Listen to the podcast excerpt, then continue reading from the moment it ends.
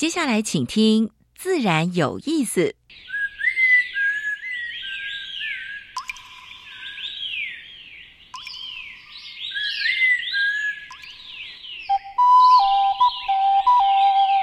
大自然是最能启发人心、最迷人的教室。透过鸟语、虫鸣，顺着山峰、水流，教给我们自然万物的盎然趣味与生命智慧。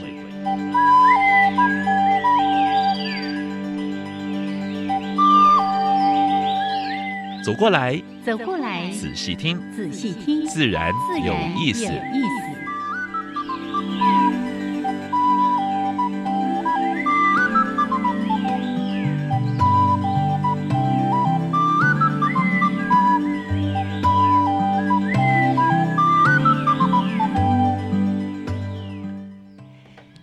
亲爱的听众朋友们，大家好，欢迎收听教育电台，自然有意思。我是杨平，是我是燕子豪的杨老师，不错不错哦，很有精神。哎，这几天一直听到有人在说上两天班，上两天班，然后就要放假了，明天就开始要放年假了，这么这么轻松，这么好。好，先祝福大家这个连续假期都可以过得非常的充实愉快。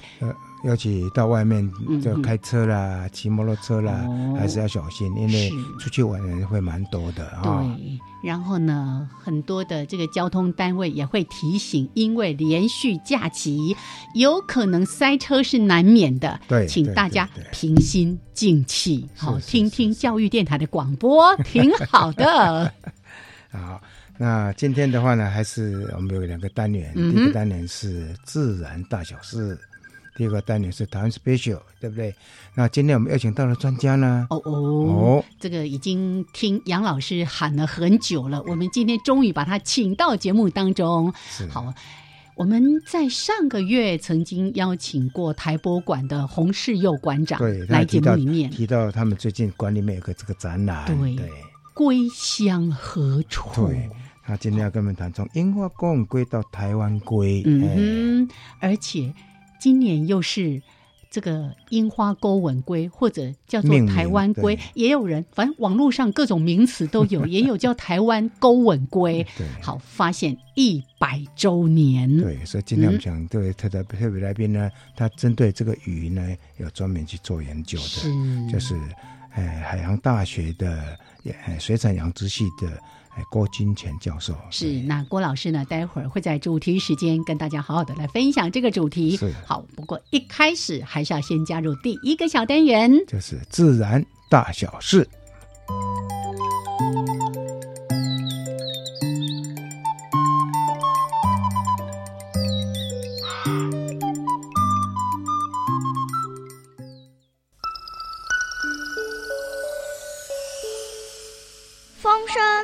声鸟鸣声，声声入耳。大事小事，自然事事事关心。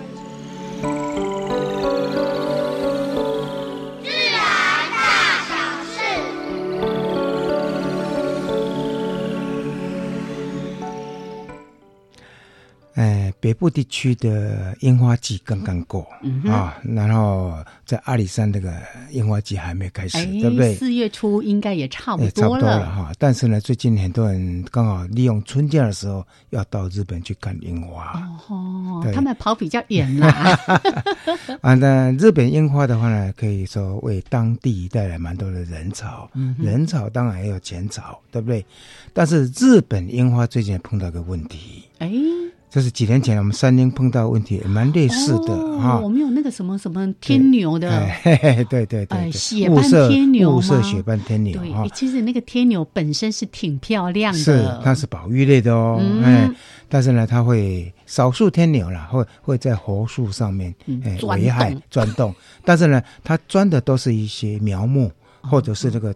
那个枝干的部分是，所以后来大家认为说应该把它从保育类剔除，但是我们的专家认为说，嗯，在一般大树上这个并不不构成问题的，但是日本樱花现在碰到一个大的问题，真的就是有一种外来种，它叫做首次燕天牛，就是在在头部的地方有一个红红的，那是外来种，那已经在崎玉县还有几个地方已经造成危害了，所以日本一些生态学者还包括昆虫学家也蛮忧心的，因为每年的樱花季带来相当多的人潮，而且已经变成日本的一个传统。嗯哼，如果这个外来种的天牛造成危害的话呢，是。那就很麻烦了。哦，真的，对，不只是他们人民期待的樱花季，是。这个季节他们的观光收入应该是挺惊，人的。那个是对日嗯。日本来讲是相当重要的收入啊，没错。所以他们也在做未雨绸缪的工作啊。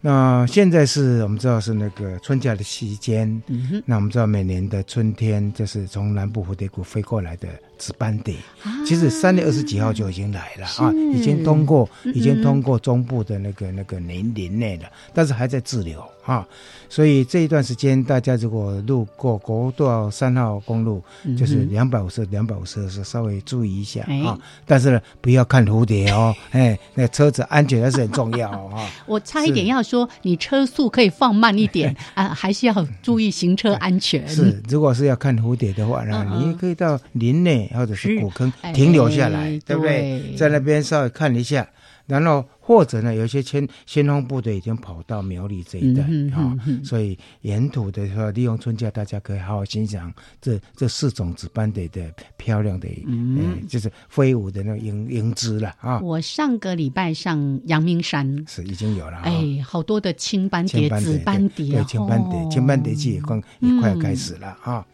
还还有这段时间，给刚好萤火虫，春天的萤火虫看已经越来越多了啊。那台北市我们知道现在最少三个公园嘛哈，木栅还有大安。还有荣兴这三个，他们也有一个就是萤火虫月啊，是大概真正要做解说已经有了，但是呢，真正解说大概从四月十六号到五月六号、嗯这段期间，大概有解说员的服务，耶会他们会在驻点啊。对，我要说一个很有趣的，就是我们有一个萤火虫的群组，对不对？是？在赖上面，然后呢，有人就发现第一只萤火虫哦在那飞舞的时候说：“哇，泼上去了，对。对。”然后呢，就说有几只，有几只呢？就一只。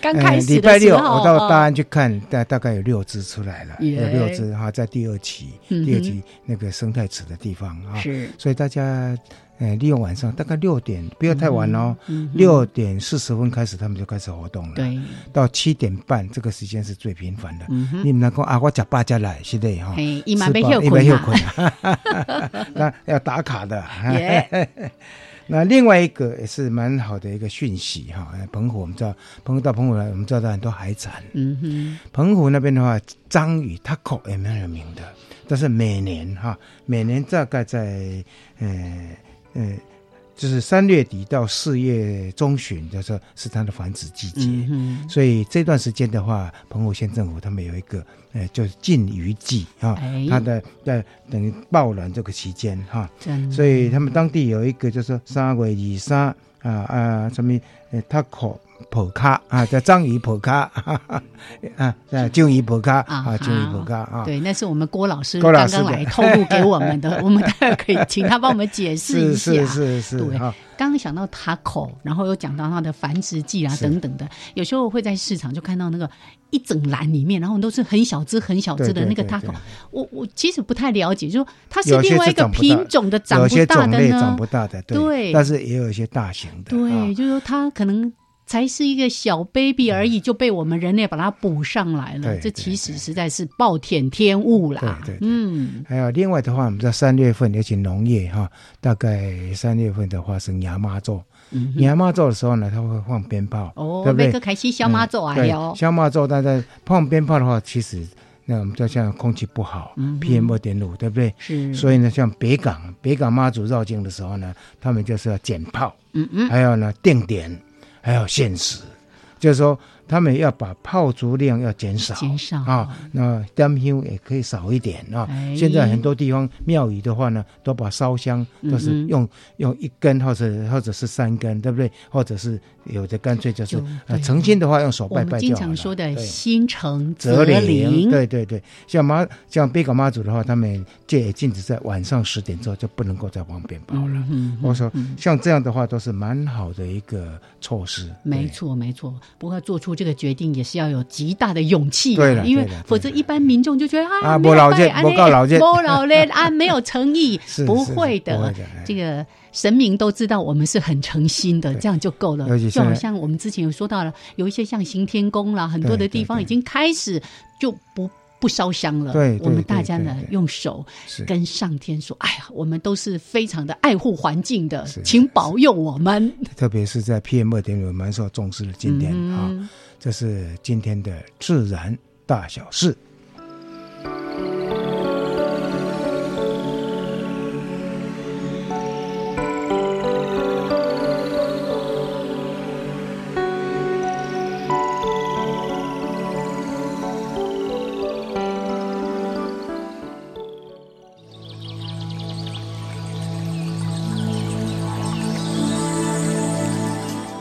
地方找不到，别的地方看不到，别的地方听不到。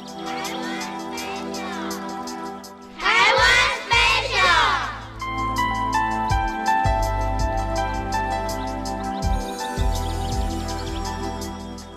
好，现在时间是上午的十一点十六分，欢迎朋友们继续加入教育电台，自然有意思。我是杨平，是我是燕子。燕子啊。今天玩到什么地方？要跟大家介绍什么样特别的植物？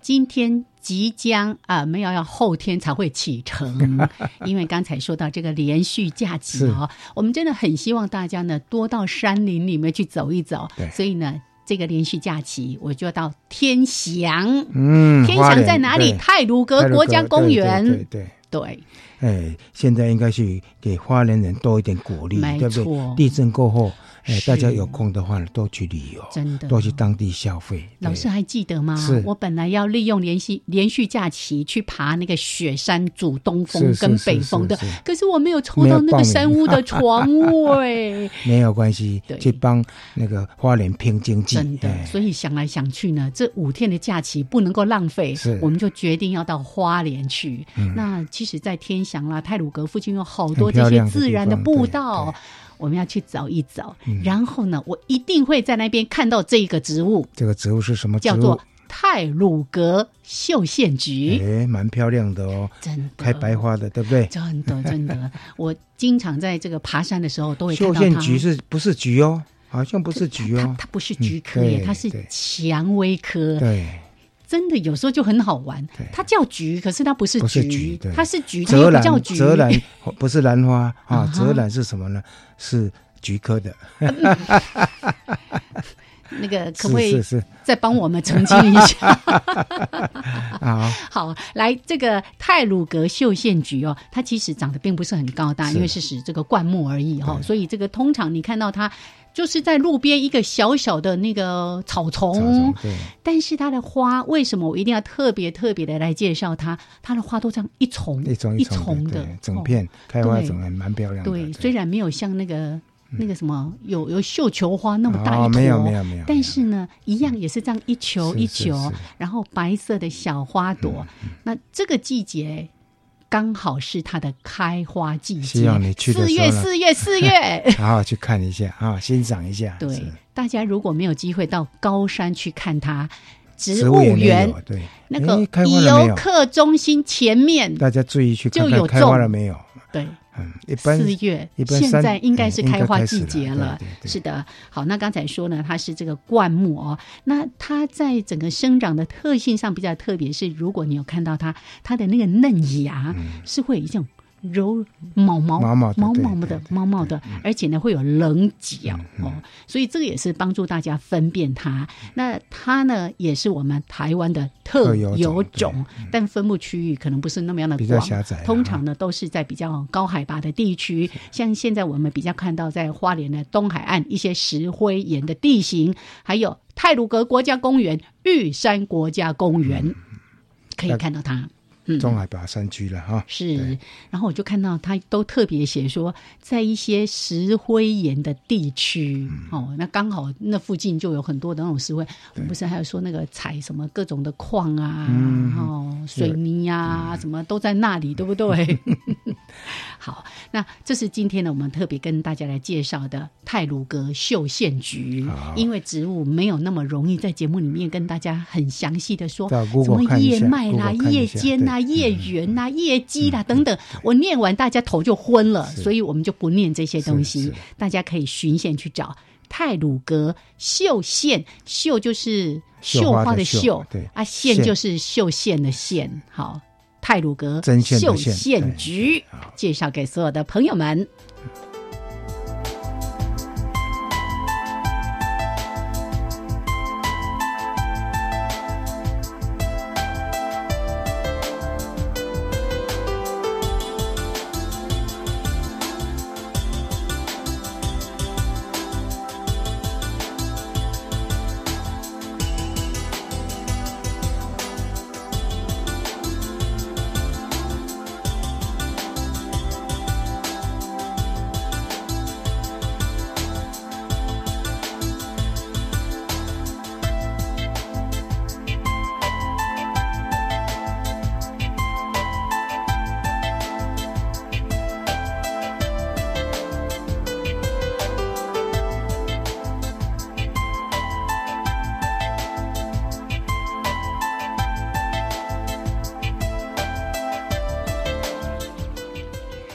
现在时间是上午的十一点二十一分，欢迎朋友们继续加入教育电台，自然有意思。我是杨平，是我是燕子。啊，今天我们所访问的是海洋大学水产养殖系的教授郭金泉教授，是来跟郭老师打招呼。Hello，Hello，谢谢，谢谢，谢谢。呃，台湾萤火虫保育之父杨杨平志老师的邀请。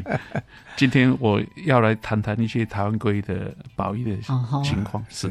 所以我在网络上面哦，有好几种名称，樱花钩吻龟是大家最熟悉的。哎，后来有人说啊，应该叫台湾钩吻龟。那现在又有一个台湾龟。对，我们待会儿再来说哈。都是刚才在讲那个 taco 的时候，有讲到一个俚语，我很好奇，可以请郭老师来帮我们说一下吗？对。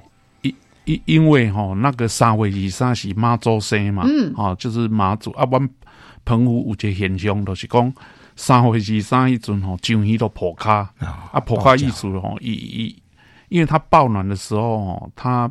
不吃了，对，他就一直销售养分，全部给那个纸袋了。纸袋，对，嗯嗯。所以，因为郭老师朋友郎澎湖人，所以破卡不是卡 Q，哎，什么调卡连最初其实是在爆卵，爆卵，对，要护要护那个卵，对，要把卵产下来。对，所以刚才才会提到说，哎，这段时间禁渔，我们可以让它顺利的繁衍下一代。是，哦，这是蛮好的措施。对，而且我听说郭老师是澎湖人，对，哦。我早些年这几年有时候忙哦，或者因为台风了，什么都没去成。我最爱去澎湖了，澎湖的珊瑚礁超美，所以我一定哦插播一下一个讯息。刚才忘了说，这是每一年都会进行的台湾海洋的珊瑚礁总体检，现在又开始了。这是一个邀请公民科学家一起来参与的非常有意义的活动。那即使已经累积了。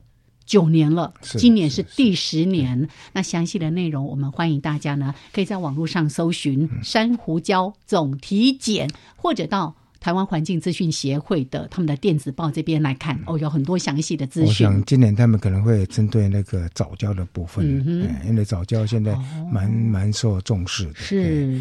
因为珊瑚礁跟藻礁说等海洋的绿洲一样，对不对？所以这个部分的话呢，如果保护下来，其实等等对海洋的一个保保护。而且最近不是那个海洋委员会在在在整理吗？是。我们希望这个委员会能够为我们的海域多做一点事。好，那在后续我们也会在节目里面邀请这个相关的人哦，来跟大家好好的说一说，尤其已经进行了九年，到底我们发现了些什么？好，这个后续再来说。我们还是回到郭老师的身上来。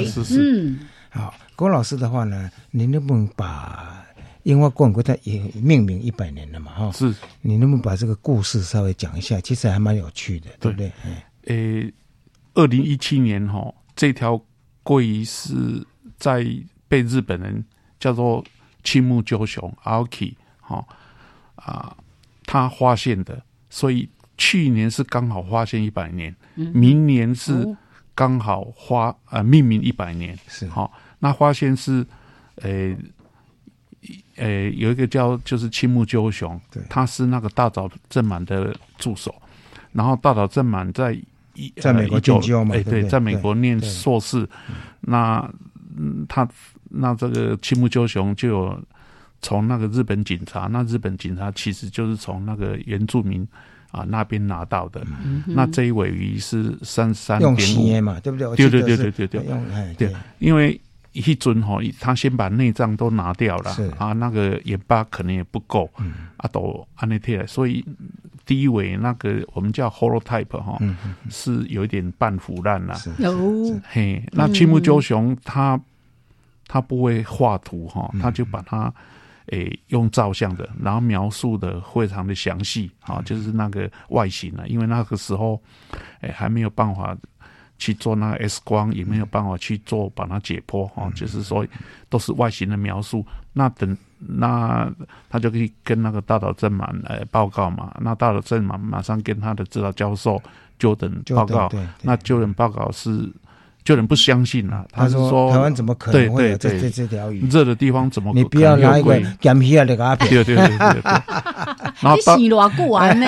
啊，然后到了正满一九一八年就回来台湾，那就当然在那实验室就看到这一尾，所以他赶快就把它画好，嗯然后日本人他他就说这一尾是死的、啊，所以他赶快嗯要去那个找活的，嗯要到现场去看。嗯那他是从那个诶、台中这边上山，好、嗯。结果那个时候就是塞克巴克来等等，嗯反正日本警察就是跟这个原住民是非常的紧张，所以他就没有办法进去了哈。日本警察不让他进去，那送他一位小鱼，嗯。哎、就是台湾龟的小鱼，然后他就用这两尾跟他指导教授就等报告说确实有，嗯。那这到正满就把它画画哈，就是按照完全按照那个呃分类分类的方法这样画，啊然后写成英文，是。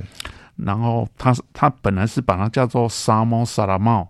嗯什么什么嘛嗯啊，结果就阴阳差错了，以前那个交通没有那么便利哈，嗯。也没有 email，所以到后来那个他的指导教授，我在猜的，是把它改成沙猫 formosanus 啦。啊什么什么什么按、要是按照这个学名哈，嗯。你去翻译就是台湾龟了，是是，哎，就是这么阴阳差错。那后来我们在二零一零年哈，我们也有写信去给国际命名学会哈，就是说沙漠萨拉帽这个学名哈，要把它废止，因为已经五十年都没有用了。嗯。那我们就把它叫做沙漠 formosanus 哦。啊，这个字。这个才这个学名才是正式的。嗯那因为那个沙漠的这个 genus 哈，现在只有在大西洋的鲑鱼才叫沙漠，嗯那太平洋的叫 oncolingus，哎，属名都叫 oncolingus，所以就是叫成 oncolingus formosanus。删了啊。哎，过去好像它是一个亚种，是不是？是是啊是，就被认为是亚种，后来。后来是因为经过你的研究之后，对你把它对对变成一个种就对了。对对哎，好像就在二零一零年的时候，我们就已经去提出对这样的一个证明了。对，我嗯。们就是去跟那个国际那个东梦命名学会，嗯是。那那它是一个新的物种哈，呃，我是有很多那个不管是技术型质的数据了哈，还是有那个分子的数据，嗯。我们都有做出，而且都有发表成英文文件哎，对对，是正式发表，所以我是觉得把它。而且现在时代那个我们命名的潮流哈，就是没有人要用亚种，亚种还是很爱卖。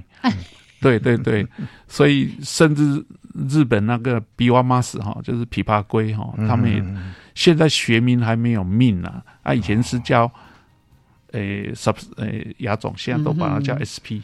所以现在这个樱花钩吻龟已经证明为叫做台湾龟龟，然后是我们台湾特有种。也不是过去的亚种的这样的一个地位了，对不对？哈，好，我们待会儿呢再听老师跟我们说说从关于这一只龟子哦故事。对对对。好，我们待会儿再来聊。是。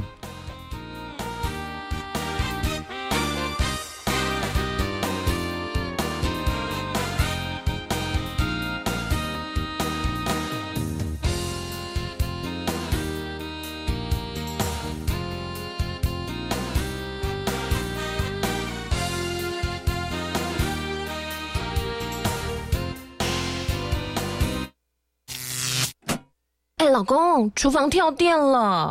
别怕，我去配电箱看看。最近家里怎么老是跳电啊？可能是线路老旧了，我们还是找合格电器承装业者来检查，比较有保障。嗯，合格电器承装业者要怎么找啊？别担心，只要上网搜寻合格电器承装业，在合格电器承装业资料查询网站输入所在地就行了。以上广告由经济部能源局提供。奶奶，您要去哪里呀？我要去乐龄学习中心。乐龄学习中心，这是教育部在全国设立的学习中心，专门提供我们五十五岁以上的人学习的，也有好多同学，而且课程又多又好玩呐。全国各乡镇三百六十三所乐龄学习中心，欢迎您的加入，请搜寻乐龄学习网。以上广告是由教育部提供。哇，今年春天最有意思的嘉年华来喽！二零一八城南有意思将在四月一号到八号在台北的城南盛大展开，欢迎大朋友小朋友来看看书、听听歌、玩玩具、逛市集，一起穿越时空大冒险。更多活动资讯，请搜寻文化总会官网及 Facebook 粉丝团。加外加外，阿玛波拉，扎根格玛西卡斯达斯，迪加古拉布古列列。大家好，我是来自台东的胡代明，这里是教育电台。那罗哇那咿呀那呀哦哎呀，那是你呀鲁玛的呀恩哦，朋友们就爱教育电台。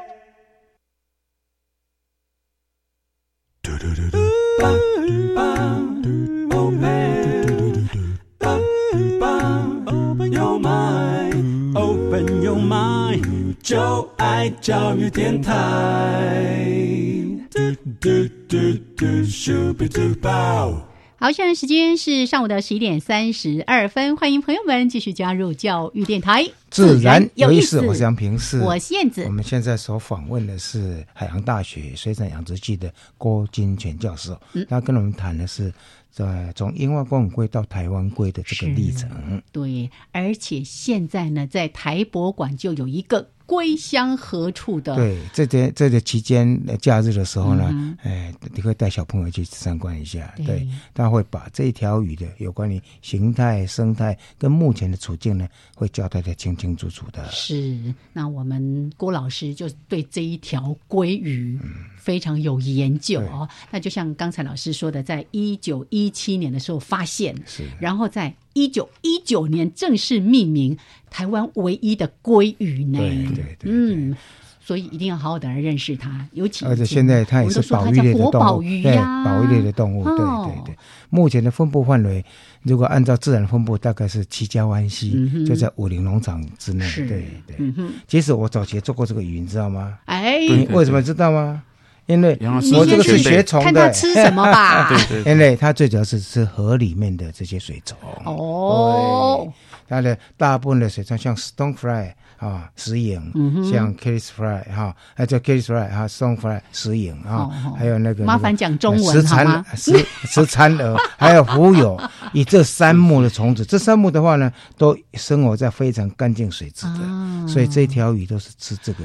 因为水，你要把那个水保护好，才能够照顾到这条。真的，它要非常干净的河流才能够生存。很难想象，我这个学昆虫会做到鱼哈。对对对，主要是看它吃了你什么。昆虫啦，对对 是是，确实没错。那个一九三五年，呃，这个大岛真满，我不是说他一九一八他想要去采，结果没有没有机会上去采嘛，因为后来就发生那个雾社事件。对，那一直等到他一九三五年，那个台湾呃总督府办一个台湾博览会，那个时候大岛真满再带一队。几个研究者哈，再回到那个七家湾去采样，那个时候他才第一次自己亲手采到样。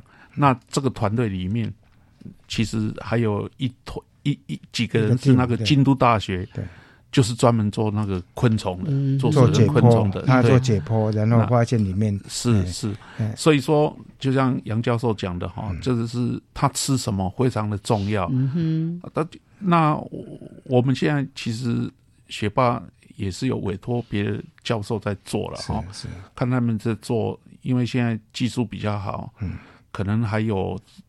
有有可能我不晓得有没有做到 DNA 了，不过据那个也是杨教授了，有位中心的杨教授，他在讲是说那个比例哈，那个胃含物的比例是陆生昆虫好像比比较多。比较多的啦，所以。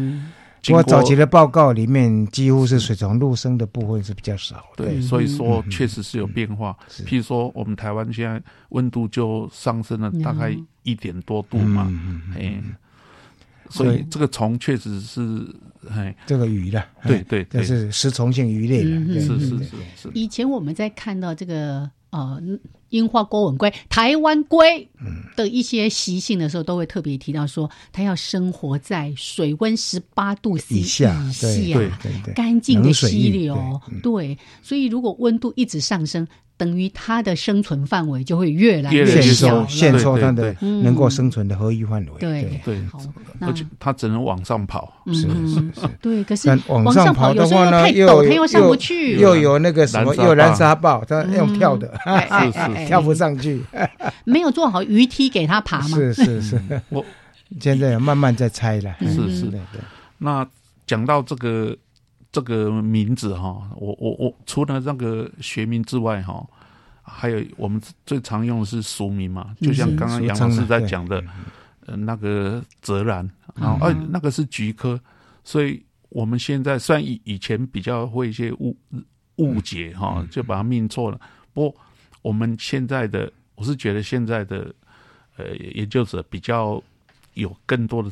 知识哈，我们应该最好把它名字就把它命好，嗯，哦，不要造成很多的误会。嗯，譬如说樱花钩吻龟，我刚开始开始做研究的时候，我也也一直以为说，哎，它会有樱花色，哦，然后勾吻，它嘴巴会，它那个胸，对对对对，会勾下来。结果我做了这么久哈，大概也有二十年了吧，从来没有发现有一条是。有樱花色，也有勾纹。然后你从那个雪巴他委托的研究者哦，或者是说他官方公布的这个这个相片，从来没有一尾有樱花勾纹这种现象。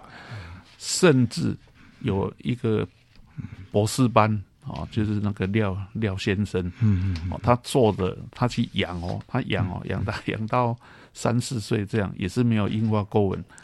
那不是说那个繁殖季的时候会出现吗？哦，不是，都没有，都没有，没有。其实我们这条鱼哈是日本的那种陆风型的啦。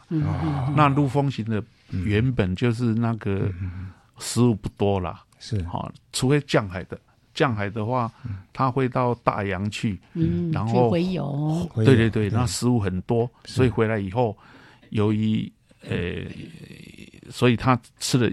够营养、够多的食物，食物，所以它才会显现出那么特殊的颜色。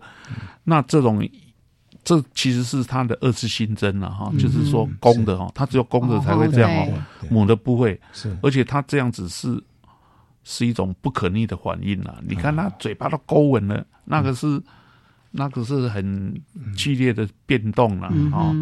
是不可逆的，它不可能勾吻了以后再再再再缩回去。对对对，所以你认为是说，目前的话，这个中文名称，哎，因为它第一个没有勾吻，没有樱花，对，所以你才认为说应该就干脆把它取名变成台湾龟。对对对，因因因因为我很怕那个就是一般的我们的民众哈，他不清楚，那不小心嗯拿到说这个没有樱花，也没有勾吻啊，其实它就是。呃，以前讲的樱花公龟，那会说不定会触发。哦，是是是是。所以这个命名有时候会带来我们很多的想象。对对对，那错误的命名常会造成困扰。譬如说，现在我们无国鱼就无国鱼，可是我们水产界的就是有人把它叫成，诶，台湾鲷鱼。是，嗯啊，变成一一变成鲷鲷是海水的，是雕刻的，都是海水的。譬如说，哈，嘿。嘎啦是钓鱼，然后就以为说那个乌龟是海水。当然有的可以养在海水的，不过造成很大的困扰。是是是，嗯，所以这是一个俗称啦。但是学名的部分，郭老师他也讲这 f o r m o s a n s 那个部分哈，还有过去是用亚种，他现在把它拉回来变成一个种。对啊，因因为我有很多的这个，我从形态学上面，从形态或者从分子方面来谈下这一块。因因为以前哈没有棒，没有 X 光嘛，啊，以前的。研究都没有用 X 光，对对对，那我们就用那个 X 光去照。那我要研究一个物种哈，你一定要跟它的相关的物种哈去做研究，所以我跑到日本去啊，所以它的鹰龟属的那个亚麻美啦、阿玛狗啦，还有比欧马斯啦，还有马斯沙门哈，我都有去采样，哦，然后我也跑到中国，哎。中国那个博物馆里面啊，那北京有个呃那个储存那个样本的，我去去去采啊，去去去去去采样，然后我有到圣彼得堡，就是俄罗斯的那个圣圣彼得堡，那一个动物所，他那边也有标本，那这标这标标本是在。北太平洋，嗯，而且是西西半部的，东半部没有那个鹰龟，嗯，所以我做这些，然后用统计，对对，然后用统计去分析，确实它不是连续的变化，嗯，而是台湾就是脊椎骨的数目就是比较少，嗯，然后臀节数目也比较少，是。这个都有统计的。这个这个支持，而且这是等内部解剖了，从内部的形态的部分的内部解剖的部分。那那除了这个之外，我们也做一些那个分子方面的哈，譬如说，我们用，因为这个鱼哈小的时候哈，你不晓得是公的或母的嘛，所以我们就开发出一个那个分子的性别的标记。那用这个标记的话，我们就发现有些地方是跟。日本的不一样，然后成长荷尔蒙这边基因的 DNA 序列也是跟日本的不一样，是是是，要把它分开来。因为你看这个鱼本来是一个洄游性的，后来变成陆风性的，是，然后又经过那么久时间哈，连络。啊，所以蛮多的是种化现象，这个也是蛮正常的了啊。像我们在证明那个那个宽脸凤蝶，本来认为说，哎，他是中国人认为说，啊，他台湾是个亚种。对对对。后来后来徐玉峰也去证明说，哎，不是了，从形态，从他的吃的食物，甚至从分子的部分去做鉴定，已经隔离开了，所以就变在台湾宽脸凤蝶，对。因为杨老师也是学者哈，所以他可能听郭老师这样讲的时候，他不会有特别的感觉。可是对我来说，我听郭老师在提到说，他为了要确认我们的这个台湾龟，它到底跟其他这些鹰龟属的是不是一样，或者是是近亲怎样的，你要跑到俄罗斯，跑到中国大陆，跑到日本，跑到什么地方？哇塞！我们上次找陈很难想象，陈昭伦学者的工作这么样的辛苦。陈昭伦来谈那个谈那个什么，他的那个那个早教的时候吗？不是早哎，珊瑚对对不对？那个也是一样啊，跑到很多的博物馆，对不对？对，一样的。所以学者用是是蛮认真的了啊，真的，这不容易耶，不容易不容易，要跑要跑蛮多的 museum，然后去取样，甚至到他的栖地。我记得郭老师每次跟着我们出去生态旅游的时候呢，他到个地方看到奇怪的鱼啊，或者沙巴鱼，我奇怪 到什么地方来那钓沙巴鱼？对，你你不是来乞讨呀，你们来工作的呀。对，所以又包括像刚才在提到那个吴国语，吴国语就大家就很熟悉，然后所以像这种有时候在命名上面，真的学者这边怎么样在大家更有一些共识，就以免引起民众更多的混淆的。台湾雕这个也蛮有趣的了哈，那我最主要是为促销了，我在猜了，因为雕还还最拢较贵嘛，是呀，对不？啊，以前想到吴国语就会想到什么土味啊，什么那个生生活的地方，有时候那个水脏脏，它一样活得很好啊。现在还有福寿啊，还有什么？还有那个尼和尼罗红雨啊，其实蛮多不同的名称的。是的。好，所以我们刚才听老师这样一路的追寻，那终于呢，在二零一零年那一年，其实就已经跟国际这边确认我们的学名就叫做台湾龟，而且再说一次，是我们的特有种，所以这个种是特有物种，不是亚种。啊。好好，来，我们待会儿再请老师来帮我们说明一下它这么样的珍贵。的处境。对。对，没以前就是说啊，那好不容易养到几百条鱼，然后呢，那个只要要台风一下来，那个水一脏，哎，对对对，我们待会来了解一下。好，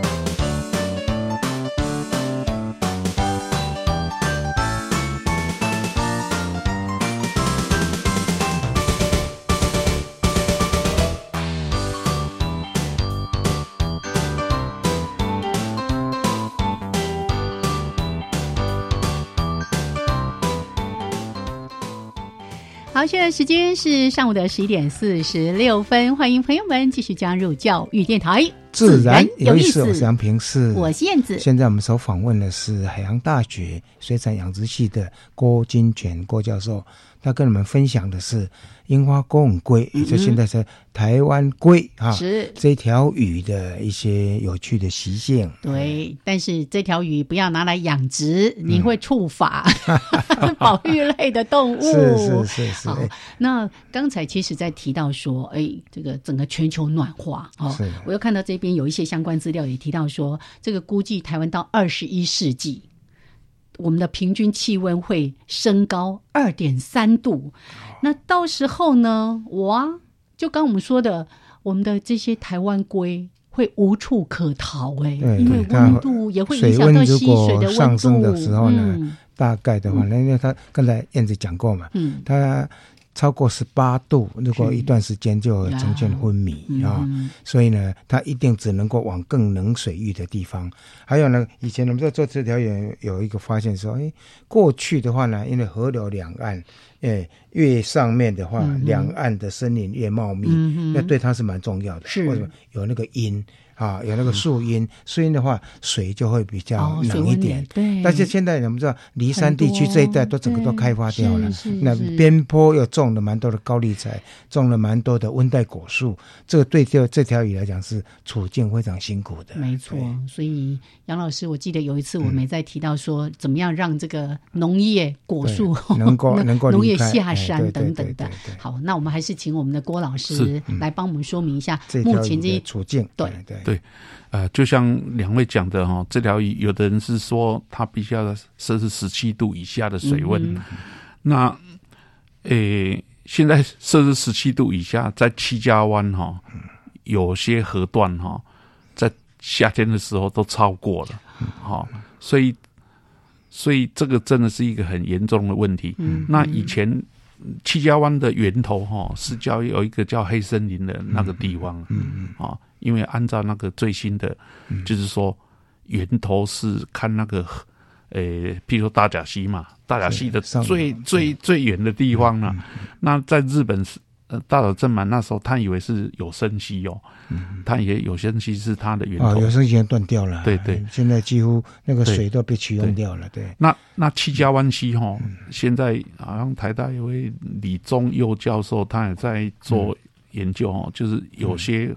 会断流，那有生息就会断流，有生息先断断流了。对，然后，然后哈，就是以前那个在那个雪雪山附近哈，你会看到那个有积雪了。对，那现在好像也没有积雪，所以很这个是很严重的问题。那台湾龟它只有往上跑，它才有办法自保啊。温度太高，它一定死掉嘛。不要不管它有什么东西吃，没有东西吃，它就死掉。那现在妨碍它往往上跑，当第一个就是南沙坝了。那南沙坝，所以你想。南沙坝一定是拆最上面才比较合理啊，嗯，因为拆上面的它才有办法跑到那个比较冷的水域嘛，对，哪里有拆最下面的？大概我在猜，应该是我一一直要往上拆，它才帮我溯溪了，对不对？但是目前的话呢，呃，我们是希望说它逐步，他们也在担心说，万一整个都拆了，会不会来一场大雨，就整个就冲往下冲了啊？其其实他。他在拆这个七家湾这些蓝沙坝之前，他是有开拆高山溪的。是是是，高山溪有四座蓝沙坝，他那时候拆，他就是从上往下拆。是是是。结果现在七家湾是先拆下面的，那先拆下面会发发生什么问题呢？就像这一次我们在这个二零一七年哈，发现台湾过一百年国际研讨会，这些与会的外国学者哦，他们都非常的惊慌了哈，就就是因为。在大岛正满一九三五年，他调查的报告里面，哈，他没有在七家湾，他没有看到苦花。嗯，那现在已经有苦花了。哦，那就表示说，大岛正满那时候的气水温跟我们台湾贵现在七家湾的水温，起码差，因为一定有差嘛。不然苦花怎么会从没有七家湾没有变成现在有？然后。一号坝以前有时候说南沙坝哈有它的弊端，可是南沙坝有时候也有它的好处，它就会阻止啊有一些不要的物种它的入侵啊。哎，那拆了一号坝哈，结果就把那个苦花一直往上一直跑了啊，那就变成跟台湾龟就产生竞争的现象。那我们台湾的。研究者一直讲说啊，他们吃的不一样了哈，没有关系。那我一直举一个例子，说我跟蟑螂吃的也不一样啊。可是我的周遭蟑螂一大堆，你说我会过得高兴吗？一定的。那外国的研究，他们就已经发现很多这种例子，就是说总监的关系哈，你要去调查，在做这个之前呢。那我在猜了，一号八为什么先猜？很可能是因为。地基已经掏空了哦，所以旁边顺势就把它拆了旁边就是雪霸的 headquarter，所以一号八不拆的话，搞不好那个路都会。因为它它不稍微迁一下的话，都会淤积啊。因为每年都有台风嘛，那个随着那个大水下把落石会，所以有一一个地方就是。水潭，水潭，水潭，它水潭有一个地方水潭就被停掉，你知道吗？所以必须要不时的去做清理了。是，我记得我那时候我在做的时候呢，我连续大概做这个虫子哈，大概有十年的记录，大概每隔三年几年，我跟了学生谢生和啊，现在在静宜大学的系生态系的系主任哈。那时候我们针对三号坝那个地，就是第第三第三站啊，第三站的地方。很高。哎，第三站的地方呢，那个我们都用同样方法，同样的同样的定点。嗯哼。但是那个地方水虫已经比过去少掉三分之一。哦。那表示说，因为我在那个做的过程，我以前邀请过谁？日本的一个一个一个很有名的那个哎浮游专家，还有个藻类专家，那哎就是那个。诶，瓦达纳美啊，他们来台湾，瓦塔纳美告诉我说，你要注意这条。如果当那个石头上面泥沙多的时候，是那个是很大警讯。泥沙多了就藻类少，藻类少，水虫就会跟着少，然后它的食物就少了。所以后来我们发现，确实确实有这种现象。对，所以这一条鱼，我是说。整个的 team 要从各个方面，从水虫、从水质，然后从鱼本身，然后从底质，大概要整个，而且要持续不断去做。所以就是一个整个七地的调查跟研究。我我我是觉得哈，因为台湾的龟科鱼类就只有这一个，嗯，所以我们对寒带、温带的鱼根本不了解。我们应该谦虚的去。邀请外国的学者来帮忙我们，尤其这条鱼的亲戚就是在日本，日本这方面的专家很多，应该多多邀请他们来给我们下一些他们他们也有错误的经验啊，对对对对，他们也有成功的例子啊，是，所以应该要虚心的请教人家，不是我们自以为是。我很怕哈。闷着头做，是是啊是啊，因为已经 我的发现就已经很多，嗯，让外国研究者非常惊吓吗？这这这瞠目结舌的，他们很愿意来帮忙。协助我们，像这个都很很合适做变成一个国际合作的一个一个一个主题了。所以老师他们其实在去年十一月的时候就有办了一个发现台湾鲑鱼一百年的国际学术研讨会，这会后其实有一些声明，所以是不是我们最后这三大概三分钟左右的时间也稍微跟听众朋友跟大家分享一下，好，来呼吁政府诶重视这一块，那个与会学者哈，就是说这条鱼在国际上他们是把它确认为 critical endanger，就是极危啊，就是那个危险的最极端呐，最危险，最危险就是啊。那我们台湾是把它去年哈，就是红皮书把它降级为 endangered species，就是没有那么濒危而已。可是那我们。的根据就是说，我们可以把它养嘛，啊，养很多再把它放。可是国际的，人家的定义不是这样，一定要 wild，一定要野生，是，不是说你养了放这不算。好，哦，对，我们做了很多人工富裕嘛，是是是。然后哈，他那个苦花哈，苦花跟台湾龟的这个总监的关系哈。这个一定要好好的去研究，探讨一下了。对对对，不是这样闷着头，就是说啊，这个没有没有相互影响。那日本学者他们会让有兴趣、愿意在我们这边同意的话，他们来愿意来参与了哈。还有这个拆坝的顺序哈，一定要一定要从上。往下拆，而且三号坝现在不能拆，因为三号坝一拆，苦花又顺势而上，所以以后是一号坝，因为一号坝已经拆了，现在想办法如何把苦花哈把它消灭掉。现在日本学者，我我我都有跟他们在那里在联系了哈，他们有说用一些方法可以可以把它去除，然后还有哈，我我我。虽然我们现在农业已经没有在那边做了，可是我们去我去找找人家帮忙去测量一些环境荷尔蒙哦，确实还有存在的。这种东西哦，不是说我今天不种就不见了，还是会还在土里面，随着雨水带到水里面来。那这个如何要去处理哦？还要再想一下。嗯。嗯，还有这个放流哈，最好在放流之间哈。这些河流能够相通了，是是，那意思就是说，鱼要是有很多的通路，这样可以跑的话，狡兔三窟嘛，是是是，那这个地方下大雨，别的地方。哎，他还可以避难逃生的地方，这样子，对对对对。还有他们也有比较多的交配机会嘛。对对，因为如果他们各自封闭的话，到时候那个基因的多样化就会越来越少。是是。那刚才说拆坝最主要是让它能够上下互相流动一下，然后交配的机会。对。那那这个去年哈最好最有意思就是说，呃。台湾鲑鱼的基因是非常的同质啊，哈，那那有议会学者他是说，是不是要跟日本的他的最近亲哈来做一些试验性的交配的试，然后看看他的实验实验啊，然后说以备我。